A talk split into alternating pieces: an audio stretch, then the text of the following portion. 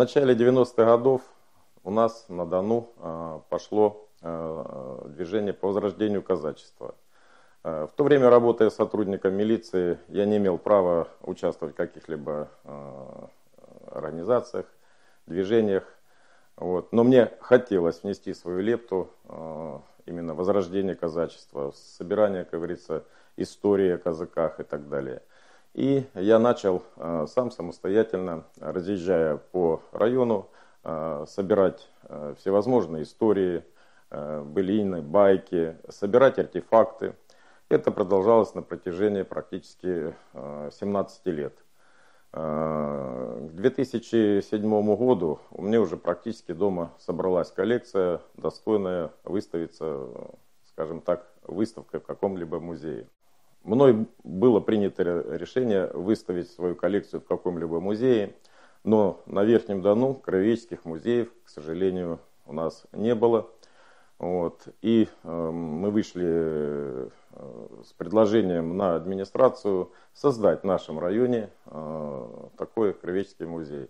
Э, мы э, обратились к главе района, э, к заведующей культуры, и нашли понимание. Нам выделили практически целый клуб э, э, с должностями э, и директора, как говорится, и сторожевой охраны. И мы в хуторе Кукуевском на базе клуба создали первый в районе у нас Кровеческий музей. Всю коллекцию, которая была у меня, я передал в этот музей. Музей развивался довольно быстро. При музее э, приказом директора было создано любительское объединение краеведа Верхнедона, в котором были объединены э, люди э, неравнодушные к истории нашего родного края. И музей очень быстро пополнялся артефактами. К 2012 году нам стало уже, скажем так, в этом клубе тесновато. И зная наши чаяния, Э, глава района выделил нам э, здание нового музея на берегу Дона, практически в центре станицы Казанской. Э, выделили, были выделены средства для ремонта силами тех же краеведов и персоналом. Мы произвели, как говорится, здесь ремонт, реконструкцию под музей и сделали уже в 2012 году, открылись уже здесь станицы Казанской, э, Кровеческий музей. Изначально наша идея была собрать все о казачестве. Но э, работая э, по сбору информации в нашем районе, мы плотно также работали с Донским археологическим обществом. И наша история корней казачества уходила все глубже и глубже – и вместе с археологами мы практически дошли уже до неолита.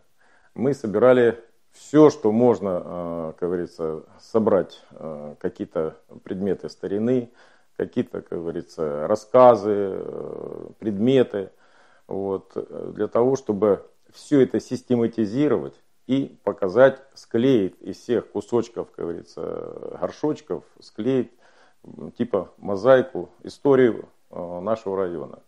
У нас практически получилось это.